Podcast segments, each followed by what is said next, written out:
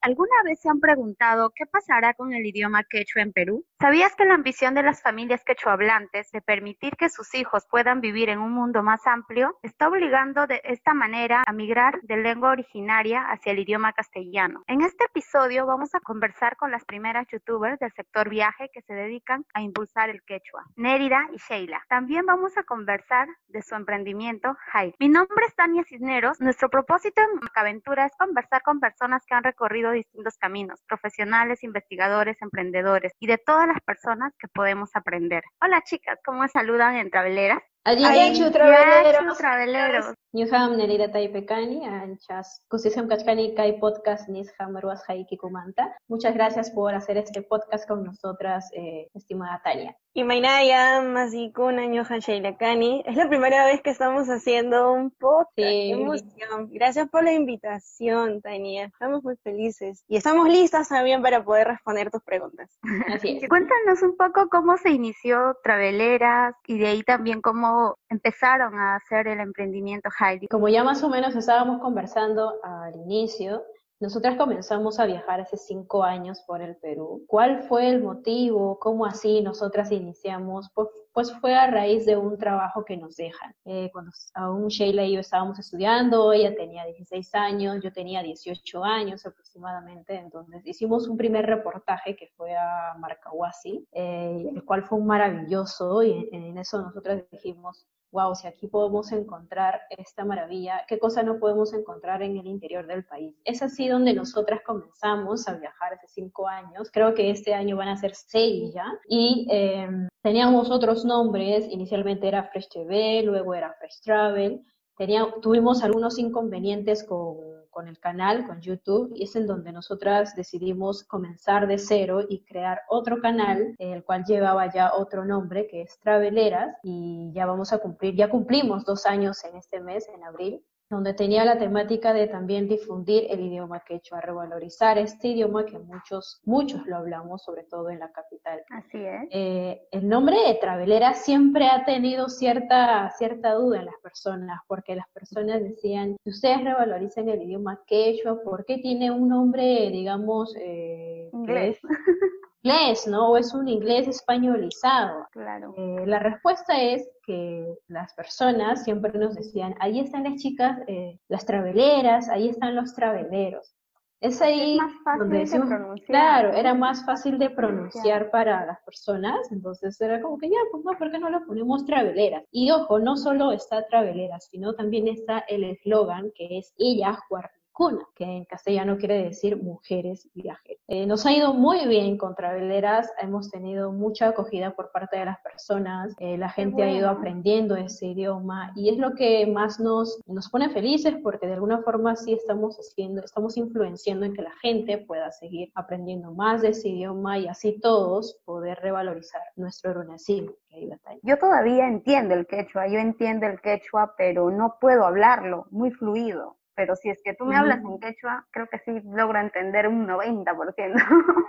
Por Ah, ahí. sí, sí entiendes entonces. sí entiende el quechua, pero muchas de las personas quizás cuando se van a la ciudad, cuando migran, ya no quieren mucho hablar el quechua, como ya solamente quieren, no sé, hablar español o de pronto ya no, los mismos padres no enseñan a sus hijos. En mi caso yo soy la mayor de cuatro, de cuatro hermanos, entonces quizás por eso es que el quechua me llegó como que en ese momento mucho más arraigado que yo lo pude aprender rápido o, o pude al menos entender, pero ya tengo mi hermano que ya tiene Ujú. 13 años, es aproximadamente 10 años menor que yo, entonces él ya no, no ha tenido la suerte de aprender mucho el quechua, entonces tampoco entiende, tampoco habla. Mis padres no se comunicaban con él con el idioma que se han comunicado conmigo. A mí me hablaban, no sé, pues cinco palabras en quechua, de ahí uno en español, uno en español, de ahí quechua, entonces era como que así, yo ya tenía que distinguir cuál era quechua y cuál era español, entonces no, cuál era castellano, entonces no tenía mucho problema para poder de ahí aprenderlo, escuchar, entender. Eso ha pasado al menos en mi caso. ¿Y cómo ha sido en tu caso, Nélida? ¿Cómo, cómo fue, digamos, el quechua en tu niñez, acá cuando ya te mudaste a estudiar a la ciudad de Lima? ¿Seguías conversando en quechua con tu familia o ya no? Eh, yo siempre he conversado en quechua desde mi niñez. Es más, siempre cuando me preguntan cómo así aprendiste, de hablar el idioma quechua. Eh, en realidad no sé exactamente cómo es que yo aprendo a hablar el idioma quechua. Creo que ya desde la pancita de mi mamá, creo que ya, ya yo, yo sabía que al nacer tenía que hablar en, tanto en castellano y en quechua, porque ellos me hablaban en ambos idiomas. Nunca me pusieron ese alto de no, no hables en quechua, que no, no vas a tener después en adelante eh, mucho cómo desenvolverte. Nunca hubo esa restricción por parte de ellos. Me hablaban en castellano, me hablaban en quechua y yo fui creciendo de esa forma. Hablaba en castellano, hablaba en quechua, hasta hacía quechuañol. Sí, hacía quechuañol y eso. Sí, sí. Entonces fui creciendo así. Eh, yo llegué acá a Lima a los 14 años aproximadamente. Fue un poquito complicado adaptarme a, a la nueva escuela de, de, la capital porque era muy distinto al, al, colegio en donde yo estaba, ¿no? En ese sitio, pues en Huancavelica, en Paucara exactamente. Era mi mundo, era mi sitio, era mi yasta. Claro. Entonces, no te voy a negar que yo al llegar a la capital sí sufrí ciertas discriminaciones. Claro, por la parte de donde venía. Pero fíjate que aún siendo de esa forma, nunca me amilané o nunca me sentí, eh, ¿cómo explicarlo? Nunca me sentí eh, con el hecho de ver, eh, no, me están discriminando porque hablo quechua o me discriminan porque soy de la sierra. No, voy a evitar hablar este idioma. Nunca fue así. No. Yo siempre lo hablé con mucho orgullo, es más, cantaba, porque a mí me gusta cantar, entonces cantaba en quechua, pero sí, sí, sí sientes esa discriminación y sí sientes ese, ese rechazo de alguna forma y no te voy a negar que también eh, no es que todo me valía, ¿no? Claro. que siempre se sentía. Pero ya más adelante cuando fui, más, fui creciendo un poco más, iba leyendo más, iba estudiando más, y iba descubriendo más que pues la capital estaba pues sentada de provincianos, así que... Así es. Ya luego, ¿cómo es que perfecciono de alguna forma? Porque no es que sea perfecta tampoco. El idioma que he hecho es eh, llevando cursos de este idioma en la, en la Yo llevé eh, cerca de más serio? de un año y medio un aproximadamente. Más, porque eso me interesa, me interesa, Nelia. Cuéntanos un poquito de cómo sí, llevaste los eh, ahí y en muchas universidades también te dictan como un curso de que vas a iniciar, cualquier curso de, algún idioma. En mi caso, yo tomé un examen de, ingreso para ver en qué nivel estaba y ya no hice mucho el básico, sino entré en un intermedio, mitad de intermedio. Eso me llevó cerca de un año y medio más o menos para seguir estudiando. ¿Por qué quería estudiar quechua? Porque me interesaba mucho la gramática, la forma como escribir y para poder también enseñarle a la gente que los hacemos a través de historias eh, y les voy explicando, a veces me los jalo porque se pasan, son muy flojos los del AI y entonces quería saber cómo era la gramática y quería aprender un poco más del idioma quechua. Es ahí donde yo descubro que el quechua que yo hablaba pues era el quechua yacuchano, quechua chanca, que lo El quechua que hablamos los huancavelicanos o que hablan es el quechua chanca es el quechua chanca, ayacuchano. Exacto, ayacuchano o quechua chanca también lo, eh, ah. podemos llamar de esa forma. Donde también descubro que está el quechua eh, norteño, porque también en Lambayeque, en una parte también utilizan ciertas palabras en quechua. Eh, lo hemos, eso ya yo lo llevé en teoría y lo llevé a la práctica, porque cuando fuimos a Tarapoto con el equipo, ¿Ya? lamas también hablan el quechua. ¿Por qué? Porque los chancas migraron hasta este sitio. Y es ahí donde ellos dejan sus raíces para, porque estaban escapando de los incas, pues, ¿no? En ese conflicto que hubo en esa época. Y ahí es donde dejan el idioma quechua también. Y así, y así, eh, el estudiar el quechua me ha llevado a, a, descubrir muchas cosas, incluso cuando viajamos Sheila y yo, esas épocas cuando todavía hacíamos reportajes y documentales estudiando, nos fuimos a Ancash, a eh, esa es una anécdota muy divertida porque, Sheila, me, porque Sheila me dice, eh, oye, eh, estábamos cenando, ¿cierto? Sheila, estábamos cenando ahí, eh, llovía, recuerdo muy bien, llovía, estábamos cenando y en la otra mesa estaba una señora con su hijito. Y, ellos hablaban en quechua, pues, ¿no? Y Sheila me dice, este, oye, ¿qué están diciendo? Tradúceme, tradúceme. Y yo, déjame, déjame un tantito, claro, déjame un tantito, voy a escuchar. Y la señora hablaba, pues era como que le gritaba a su hijo o algo así, ¿no? Pero no entendí exactamente qué es lo que decía. Yo decía, no, no puede ser, rayo. ¿Qué está diciendo? Y ella me insistía, pues me decía, ¿qué está diciendo? Pues oye, este, no que tú sabías que he hecho Bamba, me dice ahí, y yo le digo, espérate pues mujer, porque no sé qué está diciendo. Y resulta que el quechua ancashino también es muy distinto al quechua chanca, al quechua sureño, al quechua central, al quechua eh, norteño. Es muy distinto, no te puedes entender. Y ahí fue donde dije, wow, también es quechua, pero no los he podido entender toda una historia de quechua, de cómo es el quechua. Sí, incluso tienes, sí, incluso tienes un podcast, podrías hacer un podcast de, no sé, pues, ¿no? De las historias del quechua, cómo aprendimos quechua. Ahí tienes, ahí tienes mucho. Sí, ¿no? Interesante, me estás lanzando ahí las fijas. También me gustaría me gustaría saber un poco más de Heidi. ¿Cómo nace Heidi de Traveleras? Sheila debe Cuéntanos. A ver, Sheila, cuéntanos de Heidi. Heidi, bueno, es una expresión en quechua que significa bravo, hurra, ¿no? Felicidad. Heidi ya tiene un año ¿cierto? Tiene, tiene un año, eh, nace a raíz de que, si bien es cierto, nosotras difundimos el idioma quechua en los videos y ahora también en las redes sociales, siempre nosotras nos preguntamos de qué otra forma podemos hacer que los peruanos se sientan identificados con lo nuestro y más que todo que se animen y no tengan vergüenza de querer hablar o de querer hablar eh, en quechua. Y es así como nace Jai. Jai nace justamente con, con esa misión.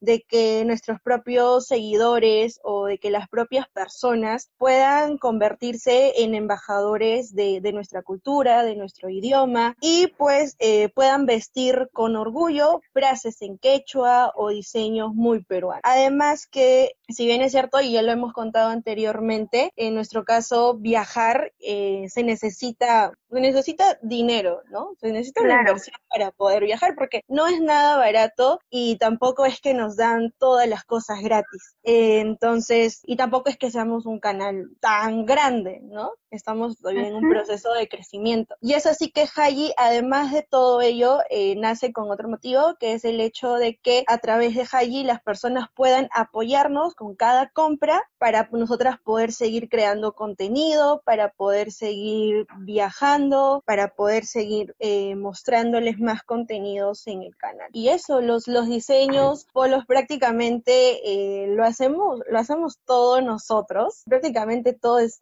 hecho a mano. hecho a mano porque nosotras queríamos que Haiji tenga nuestro estilo, que tenga nuestra esencia, que es 100% Perú, que es 100% quechua. Entonces, en cada diseño de, nuestros polos se ve reflejado cada una de nuestras experiencias, de nuestros viajes, cada lugar que para nosotros tiene eh, significado, tiene algún recuerdo, lo plasmamos en todos los diseños. Nosotros en Traveleras somos cuatro personas. Cuéntame de los aliados de Traveler. Ah, ok. Nosotros somos cuatro, cuatro personas, no solamente somos las dos. Está Nélida, está nuestro compañero Mario, está John y, yo. Entonces, John es quien se encarga de todo el área, el área de diseño. Él es el, capo, el máster de hacer en el diseño. Entonces, oh, incluso de sus videos. El diseño de videos Sí, sí, sí, nosotros somos, los cuatro somos para traveleras y somos, somos para high. Traveleras son cuatro personas. Cada vez que nosotras o nosotros tenemos la idea de lanzar un nuevo diseño, pensamos, ¿no? Ok, por ejemplo, un diseño que nos gusta mucho es el de Sumas Warmi y el cual también es el preferido de, de, todas las personas que nos siguen. Sumas Warmi es en quechua, significa... Mujer bonita mujer bonita. Y en nuestro diseño eh, está el, ave nacional, ¿ya? Y también está la flor de la cantuta. Ese diseño está inspirado en el, en el jardín de la casa de Nélida en Paucará. Lo que pasa es que eh, cuando nosotros vamos para la casa de Nélida, en su casa tiene un jardín muy lindo con diversas flores y colores y cada vez que eh, todas las mañanas estaba ahí esta ave en el jardín de Nélida y eso nos gustó mucho, incluso logramos eh, grabarlo y pues ese recuerdo está plasmado en el polo de Sumas Warm. Acompañado de, hay otras flores que se utilizan mucho en, en las polleras de las mujeres que bailan Santiago, esas flores grandes, también está inspirado en la fiesta del Santiago, que es una de las, de las fiestas que a nosotras eh, también nos gusta mucho y el cual también tiene un significado muy bonito para todo el equipo. Entonces, básicamente... Creo que si que se van a bailar un Santiago, yo les puedo seguir. el próximo Santiago, cuando ya se pueda, puedo seguirlas a bailar un Santiago. Sí, entonces, como te digo, los diseños son creaciones nuestras, es John quien se encarga ya de, de plasmarlo, el polo es de muy buena calidad, excelente calidad. Nosotros lo hemos llevado a recorrer por costa, sierra y selva, es decir, que ha pasado la prueba y es buenísimo. El polo incluso se encarga de hacerlo la hermana de Nélida y Nélida incluso también está ahí cortando los polos, cosiendo. Entonces, no es que solamente se llevan un polo, se llevan mucho más que eso. Hay mucho, mucho esfuerzo para poder sacar adelante cada diseño, mucho trabajo. Sí, y es muy chévere porque las personas nos envían fotos de, de sus viajes luciendo el polo o que, no sé, se fueron a Europa y están luciendo un polo nuestro y saber que nuestro polo ha llegado tan lejos, ¿no? Es, es muy gratificante para, para todo el equipo y nos llena muchísima, muchísima alegría. Y Sheila, y aparte de polos, ¿qué más tienen en el mercado ahora? ¿Cuál es el, qué productos más tienen? Nosotras empezamos primero con los polos para ver cómo era la acogida del público. Y vimos que era, que era bueno, que a, las personas les gustaba mucho. Entonces nos animamos también el año pasado por a ver qué tal les parecía a las personas sacar cojines. Cojines con, con diseños también, pues, ¿no? Con diseños peruanos. Claro nos animamos a sacar tomatodos y nos animamos también a sacar tazas. Eso es prácticamente lo que tenemos en estos momentos. Justo aquí yo tengo un cojín. está, inspirado en la, está inspirado en la cabeza clava con los ojos de la diablada, que es una, una danza de acá. Y Hawaii, que está en quechua y significa mírame. Mírame. Ah. y mírame, sí, estoy pasando la prueba del quechua. Al final me hacen la prueba de saber si paso la prueba del quechua, Nérida. Apunta tus palabras, me hacen la prueba. Entonces, sí, básicamente Hayi nace con esa finalidad, de que los propios peruanos, nuestros seguidores, se conviertan en embajadores de lo nuestro y otra forma de poder seguir viajando por todo el Perú, para poder seguir creando más contenido para todos. Sí, muy bonito lo que hacen. Mucho, digamos, más allá de tener un blog de viajes, lo que ustedes hacen es como que apoyar, impulsar que el idioma quechua se siga, siga en el Perú o muchas personas que tienen el interés puedan aprenderlo, ¿verdad? Vamos a dejar al final tus redes y todo para que todas las personas que todavía no les están siguiendo sigan a Traveleras para que puedan ir como que refrescando un poco si es que saben el quechua o si es que no saben, ir aprendiendo algunas palabras que, al final te sirven mucho cuando viajas a provincia y cuando quieres comunicarte con personas del lugar. Como que yo he sentido las veces que he viajado, las veces que he viajado al Cusco, si bien quizás el, nuestro, el quechua huancalicano no es muy parecido al quechua de Cusco, cusqueño, tienen algunas diferencias, pero sí se logra entender, en, todo lo que ellos te quieren comunicar, de una u otra forma sí. logras entenderlo. Entonces, al hablar el quechua, te hace llegar a confianza de las personas. No sé si les ha pasado, bueno, a mí sí me ha pasado cuando yo tenía que pedir algo y de pronto le hablaba en quechua, para que me diga que sí, pues de frente, porque normal es que le hables en español, probablemente ni siquiera te hagan mucho caso, y de pronto si son familias así alejados, les, les saludo en quechua, trato de hacer mis, de armar mis palabras en quechua, pero y es cuando me responden sí les entiendo. de ahí ya se dan cuenta que no puedo mucho, pero ya me, entienden, al menos saben que yo les llego a entender. Nos pasa muy seguido, nos, nos pasa, nos pasa muy seguido. A, a, veces estamos los cuatro, no lo sé, incluso en, en, el mismo, en el mismo Huancavelica, en el mismo Paucará. Estamos, estamos los cuatro de pronto hablando en español, haciendo coordinaciones y, y puedes ver al costado personas quechohablantes. y de pronto los escuchas murmurar entre ellos y reírse y sabes que algo están diciendo de ti. o sea, lo sabes. Entonces ellos como que nos miran y se empiezan a reír y nosotros es como que tenemos ahí a nuestro as. Y de pronto le decimos, Nélida, por favor. Y Nélida les empieza a hablar en quechua y empieza a fluir la conversación y empezamos pues a, a, hacernos amigos o a, o a conversar más. Siempre nos ha pasado eso. Sí, a mí también. Sí, pero es una buena estrategia eh, el que también tú haces, Tania, el hecho de poder conversar con ellos en quechua, porque ahí ya estás eh, de alguna forma rompiendo ese límite entre el, poblador contigo. Es como que ya entras algo de confianza. Sí, las personas de la sierra son muy tímidas y, lo son más con personas que obviamente no son de su entorno, vienen de otra parte. Cuando ellos escuchan a Nérida, por ejemplo, que les habla en quechua, eh, cambia totalmente, cambia totalmente su forma, su forma de hablar. Eh, ahí nos, nos reciben con cariño, empiezan a soltarse, se, se desenvuelven, se desenvuelven mejor. Sí, eso me ha ayudado bastante, incluso en Cusco, a los lugares donde se habla quechua que he ido y de pronto mencionarle el quechua que yo sé me ha ayudado mucho. Así que los invitamos a todos que aprendan al menos el básico de quechua para que cuando vayan a los lugares donde se habla quechua no tengan mucho problema y ya saben cómo llegar, cómo romper el hielo, qué técnica usamos.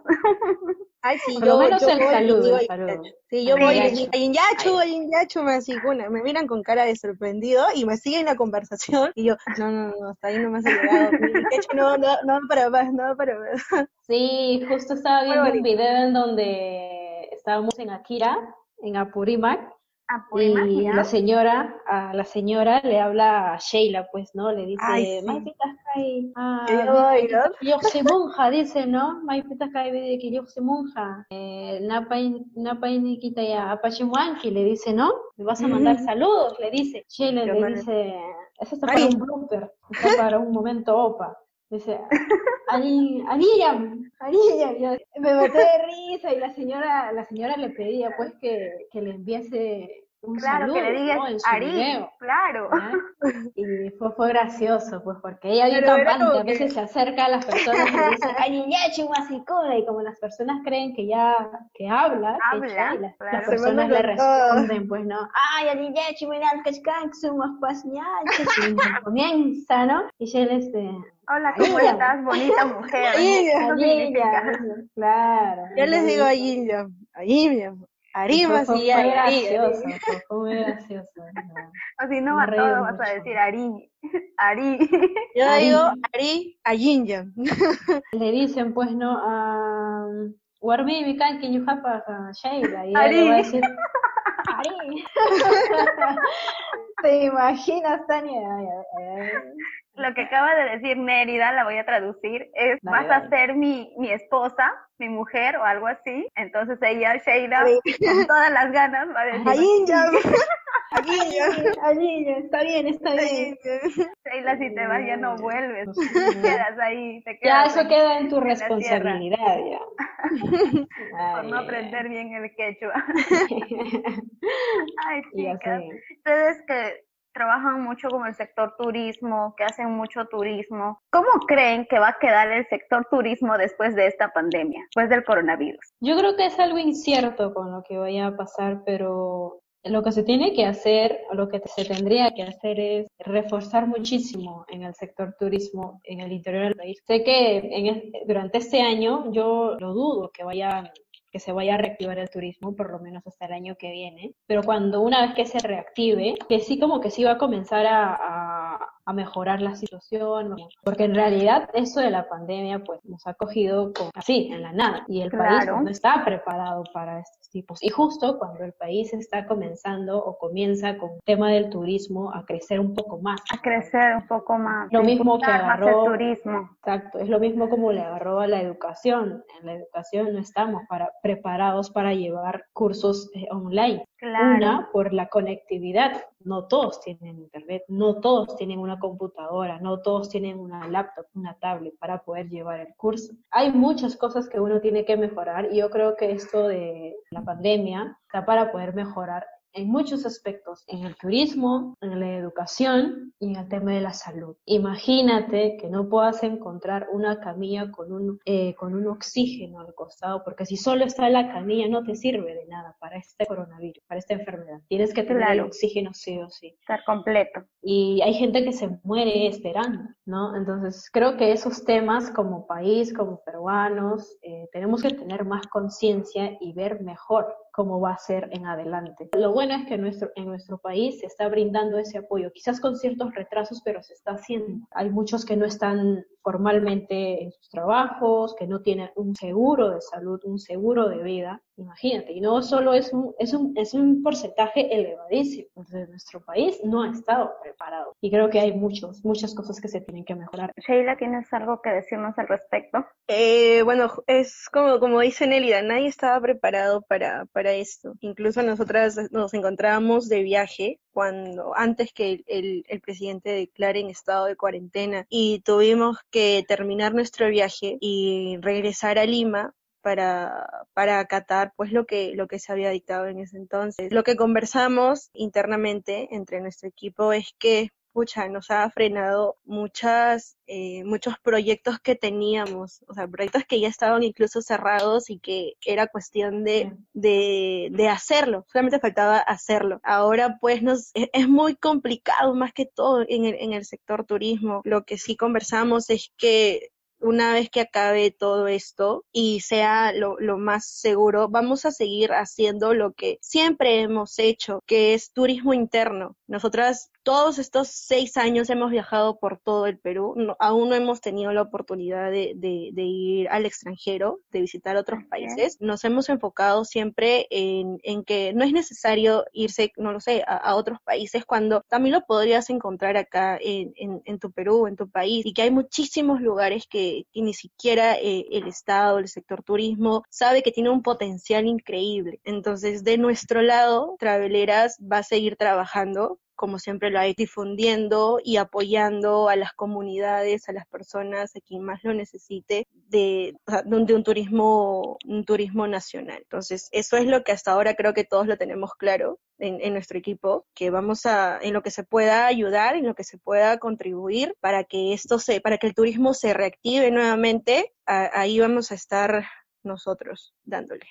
Qué bueno, chicas, sí, me parece muy bonito que vean bastante el tema del turismo nacional interno, porque como uh -huh. nos dice Sheila, hay muchos lugares o muchos distritos, muchas provincias que tienen mucho potencial en el turismo, pero no, no se hacen a conocer, nadie los visita, muchas veces las personas no conocen, entonces lo que hacen ustedes es llegar a esas personas para que puedan ver que más allá de Lima, más allá, digamos, de solamente la costa, hay mucho por explorar, ya sea sierra o selva. Sí. Chicas, y como emprendedores, ¿qué medidas están aplicando para que no se vean muy afectados por el tema de la pandemia? ¿Qué consejos le podrían dar a otros emprendedores que están también en esta situación? Porque los más afectados creo que son los emprendedores que recién estaban empezando o estaban iniciando sus primeros pasos, entonces como que les han parado rotundamente. Bueno, por el momento lo que nosotros estamos haciendo en el tema de los videos, eh, tenemos algunos videos que, que, lanzar todavía, felizmente, y lo, que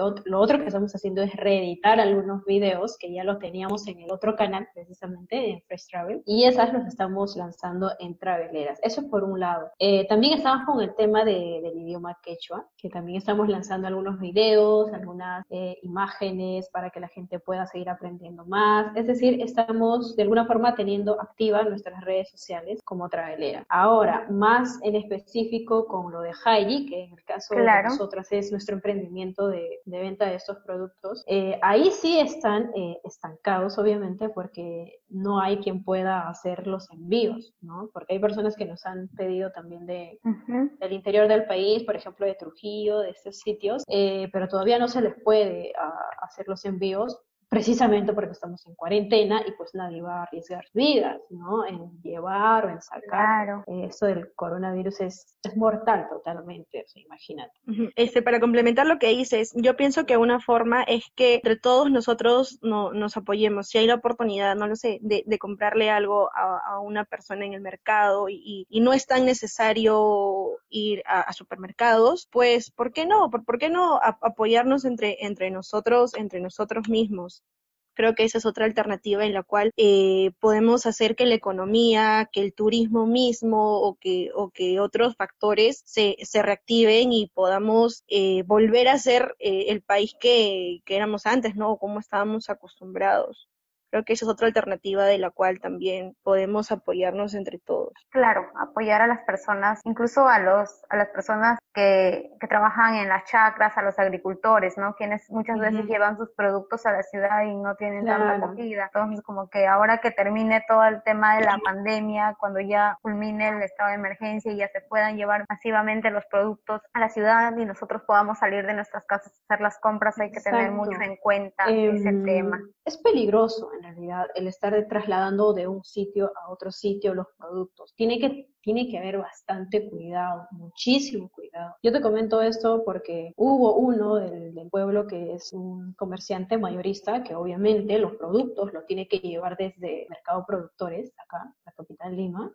Y en ese hecho de trasladar a este sitio al otro lado hasta el pueblo, se contagió entonces, ¿por qué es eso? ¿Por qué sucede? Porque quizás sí ha tomado todas las medidas necesarias y imagínate, contagia a él, contagia a las otras personas, eh, mientras hay médicos, que por cierto que yo también tengo un médico, el médico que me atendía falleció, imagínate. Entonces, mientras hay médicos, hay eh, personas de las fuerzas aéreas que, que, están luchando prácticamente por nosotras, que exponen sus vidas por, por el cuidado de los peruanos, hay gente que sencillamente hace caso omiso y les vale. Entonces, claro. eso también causa algo de indignación, que no debería ser. Mientras uno está metido en casa, protegiéndose y protegiendo al resto, hay gente que sencillamente no hace caso y sale. Claro, mientras no se te muere alguien, mientras cercano, no se te muere alguien cercano, no lo vas a hacer. Yo creo que eso no es así. Yo creo que se tiene que tomar muchas medidas, eh, mucha conciencia entre nosotros mismos con, con, todos esos cuidados. De verdad, porque mientras no se te muere alguien cercano, ahí no vas a decir nada. Vas a seguir saliendo, vas a seguir incumpliendo con, con las normas que se te dan y, y no debería de ser. Sí, Nérida, eso es muy cierto lo que nos comentas. que Mientras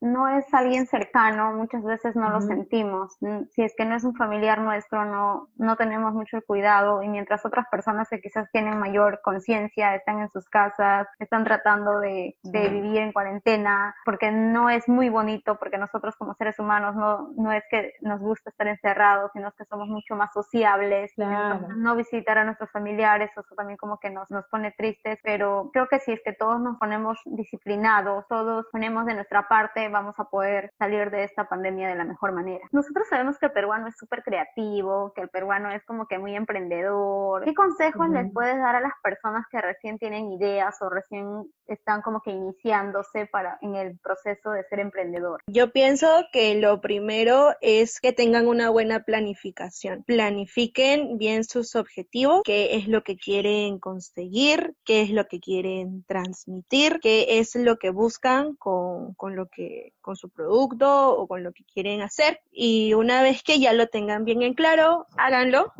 háganlo. Eh, sin miedo sin miedo porque no sabes, no sabes qué es lo que pueda pasar, no sabes si es que vas a tener éxito o quizás vayas a fracasar. Es algo que a nosotras nos, nos costó mucho poder este, entenderlo. Otro también que yo creo que es muy importante es que tienen que em, eh, persistir, no tienen, no tienen que rendirse, porque crean que no les funcionó a la primera o a la segunda, eh, dejar de hacerlo, ¿no? Porque si ese hubiera sido nuestro caso, creo que no estaríamos ahora conversando contigo, Tania. Eh, es muy importante no rendirse, tienen que ser muy perseverantes, que si haces las cosas bien, si estás yendo por el buen camino, vas a tener los resultados, vas a tener muy buenos resultados. Sencillamente es cuestión de tener paciencia, mucha paciencia, de tener mucha paciencia y ser muy, muy creativos. Eso, yo creo que la planificación y la persistencia es muy importante para todo. Ese sería mi, consejo desde acá, desde, desde mi experiencia contra el Mérida, ¿Algo que puedas agregar? Es que cómo es la vida, ¿no? Cuando tú estás supuestamente totalmente ocupado, dices, uy, yo quería hacer esto, pero no tengo tiempo, que me falta el tiempo, apenas llego a mi casa y me quedo dormida y me levanto, me tengo que ir a trabajar, me tengo que ir a hacer estas cosas y el emprendimiento o la idea que tenía no la puedo hacer, ya no hay. Ahora que estás encerrado en casa, puedes hacerlo, puedes concretar mejores ideas, puedes ir probando, puedes ir, a ver, puedo hacer esto, si, si eres de escribir libros, puedes comenzar comenzar a estar escribiendo libros o canciones, estar escribiendo canciones, si tienes algún plan de negocio a futuro, está más que claro porque en esta temporada no lo vas a poder hacer quizás, pero sí a futuro, esta cuarentena que hay que aprovecharla para algo bueno, algo productivo. Muchas gracias chicas, ha sido muy bello conversar con ustedes. Ha sido lindo conocerte, muchas gracias por, por escribirnos y por invitarnos a, a ser parte de, de, esta entrevista, de este podcast. Y en Muchas gracias. Están todos invitados, por favor, a las personas que nos están escuchando. Nos pueden encontrar en YouTube, en Facebook y en Instagram. Estamos como Traveleras, Traveleras Perú, en todas las redes sociales. Si es que quieren eh, aprender quechua, quechua desde cero, si quieren conocer lugares increíbles de nuestro país que no muchas personas se atreven a mostrarlo, sigan a Traveleras, van a estar en el canal correcto. Ñaña chaitani podcast ya pallaruna chikman ya wasilla ki chikpikunan hipa kamuichik baharin mincha kuna uh, watakuna uh, llapañan ayllunchikta marjaykunanchikpaq munchaykunanchikpaq masinchikkunawan rimaykunanchik muchísimas gracias Tania por esto. Muchas gracias a toda tu gente que te sigue también. Y en la despedida clásica Tuparanchikama oh, pero, fal, pero falta falta aún no podemos terminar me acabo de acordar. tienes que hacerle las preguntas a Tania. Creo que con este plus nos despedimos eh, Sheila ya lo sabe tú no lo menciones eh, eh, como tú entiendes muy bien el quechua pero no lo puedes escribir, yo creo que sí vas a poder traducir lo que te voy a decir. Es una palabra con casi 30 letras, Sheila ya lo sabe, lo repito, así que por favor no digas nada. Y esta, quiero que me traduzcas. Cómprame, cómprame todavía, cómprame. Ah. ¿Me puedes comprar? ¿Me puedes comprar? Algo así, algo de palabra comprar. ah, por ahí vas, por ahí vas. Eh... Ahí está, me lo podrías comprar todavía. Gracias, chicas. Muchas gracias. a ti. Tupanan Chicama. Ahora sí, Tupanan Chicama. Tupanan Chicama.